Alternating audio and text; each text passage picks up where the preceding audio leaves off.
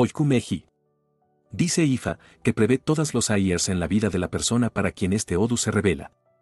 Ifa también dice que el momento más apropiado para rezarle a Olodumare y otras deidades es temprano en hora de la mañana al hacerlo Ifa dice que toda sus oración le será contestada Ifa dice que mientras la persona a quien Odu se revela rece todas las mañanas tendrá la esperanza de que en la vida no hay límite a lo que el barra diagonal ella consiga y gozara de todas las cosas buenas de la vida.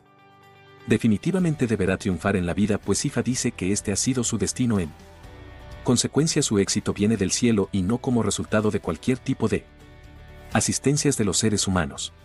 El barra diagonal ella podrán estar agradecido con alguna persona por ser decisivo de su éxito.